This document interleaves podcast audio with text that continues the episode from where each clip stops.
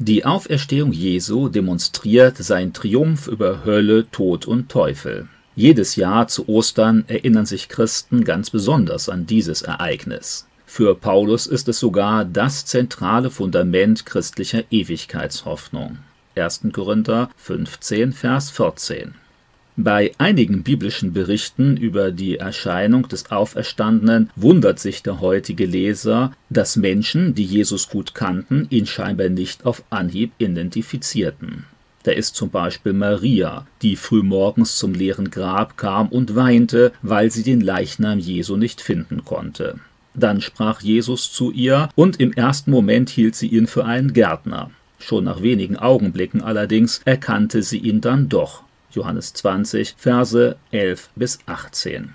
Später erschien Jesus im Kreis seiner Jünger, und sie hielten ihn zuerst für ein Geist. Lukas 24, Verse 36 bis 43. In Markus 16, Vers 12 ist zu lesen, dass Jesus zwei Jüngern in einer anderen Gestalt erschienen war. Besonders erstaunlich ist das Erlebnis von zwei Jüngern auf ihrem Weg nach Emmaus. Stundenlang unterhielten sie sich mit Jesus, ohne ihn dabei zu erkennen.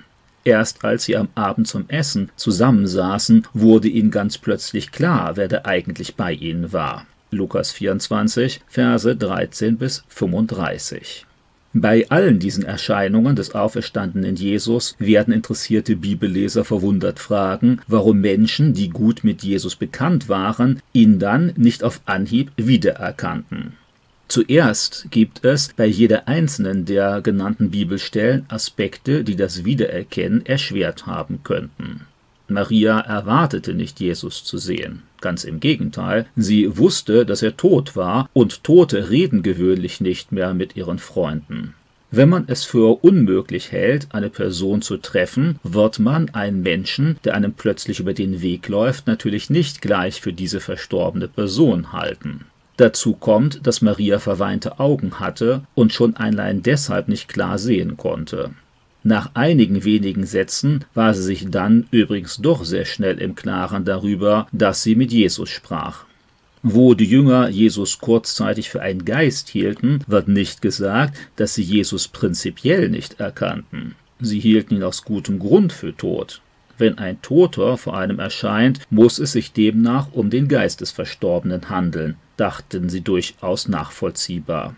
An dieser Stelle geht es nicht darum, dass die Jünger ihn prinzipiell nicht erkannt hätten, sondern darum, dass sie immer noch nicht mit der Auferstehung des Toten rechneten. Deshalb zeigte Jesus ihnen, dass er nicht nur ein Geist war, sondern dass er leibhaftig auferstanden war. Auch bei den Jüngern auf dem Weg nach Emmaus ist es naheliegend, dass sie nicht erwarteten, Jesus hier zu treffen. Außerdem spricht einiges dafür, dass es schon dunkel war und sie ohne Beleuchtung sowieso nur schlecht sehen konnten. Immerhin kehrten sie schon ziemlich bald zur Übernachtung ein. Es könnte aber auch sein, dass Jesus wie damals bei Reisenden durchaus üblich eine Kapuze trug, die sein Gesicht teilweise verdeckte. Allerdings wird in diesem Zusammenhang auch von einer veränderten Gestalt Jesu gesprochen. Bevor wir uns damit beschäftigen, soll aber noch darauf hingewiesen werden, dass die Menschen, denen Jesus begegnete, nicht jedes Mal unsicher waren, wen sie gerade trafen. Bei der Erscheinung Jesu vor seiner Himmelfahrt beispielsweise wird nicht erwähnt, dass er den Jüngern fremd erschien. Markus 16, Verse 14 bis 19 und Johannes 20, Verse 16 bis 23. Als Jesus zwei Frauen begegnete, die gerade vom leeren Grab kamen, hatten sie auch keine Schwierigkeiten, Jesus zu identifizieren. Matthäus 28, Verse 9 und 10. Die elf Jünger, die Jesus auf dem Berg in Galiläa trafen, erkannten ihn auch sofort. Matthäus 28, Verse 16 bis 20. Ebenso erging es Thomas, als der auferstandene Jesus ihm begegnete. Johannes 20, Verse 24 bis 29. Es ist also durchaus nicht so, dass alle Menschen Schwierigkeiten hatten, Jesus nach seiner Auferstehung wiederzuerkennen. Gleichzeitig spricht aber auch schon einiges dafür, dass Jesus nach seiner Auferstehung äußerlich verändert war. Beispielsweise konnte er mit seinem neuen Körper plötzlich erscheinen und dann wieder verschwinden oder einfach durch Wände gehen. Lukas 24, Vers 31 und Johannes 20, Vers 26.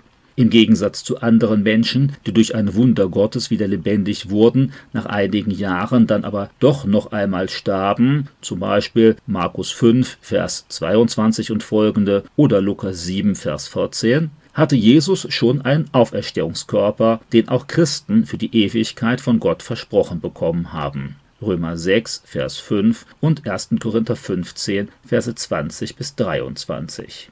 Der neue Körper unterscheidet sich in vielen Aspekten von dem vergänglichen irdischen. Zitat: Es wird gesät ein natürlicher Leib und es wird auferweckt ein geistlicher Leib. Es gibt einen natürlichen Leib und es gibt einen geistlichen Leib. 1. Korinther 15, Vers 44. Der neue Körper hat beispielsweise nicht mehr unter den Folgen des Sündenfalls zu leiden, also unter Krankheit, Alter und Tod. Offenbarung 21, Vers 4. Auch Jesu alter irdischer Körper war von all diesen Dingen gekennzeichnet, sein Auferstehungskörper aber eben nicht. Folglich musste er seinen Freunden seltsam anders erscheinen, als sie ihn aus den Tagen vor seinem Tod in Erinnerung hatten. Genau das ist auch damit gemeint, wenn berichtet wird, dass Jesus den Jüngern in anderer Gestalt erschien. Markus 16, Vers 12. Auferstehende Menschen haben einen optimalen Körper, wie ihn Gott ursprünglich für den Betreffenden gedacht hatte. In der Ewigkeit existiert der Mensch glücklicherweise nicht in dem Zustand, in dem er gestorben war, also zumeist alt und krank, sondern perfekt, nach dem eigentlichen Konzept Gottes. Folglich fehlten auch bei dem Auferstehungskörper Jesu die Zeichen des Leidens und Alters, abgesehen von den Wunden der Kreuzigung, die ihn beglaubigen sollten. Mit diesem grundsätzlich veränderten Körper rechneten viele Freunde Jesu nicht und hatten deshalb natürlich gewisse Probleme, ihn sofort wiederzuerkennen